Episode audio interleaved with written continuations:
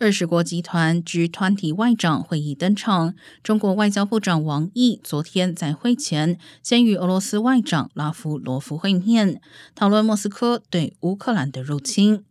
俄国外交部声明称，双方都强调绕过联合国单边采取制裁的本质令人无法接受。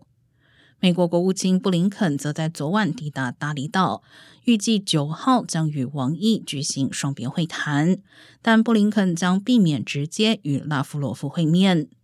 美国主张俄国不应该继续作为局团体成员，一些西方盟邦也持相同立场。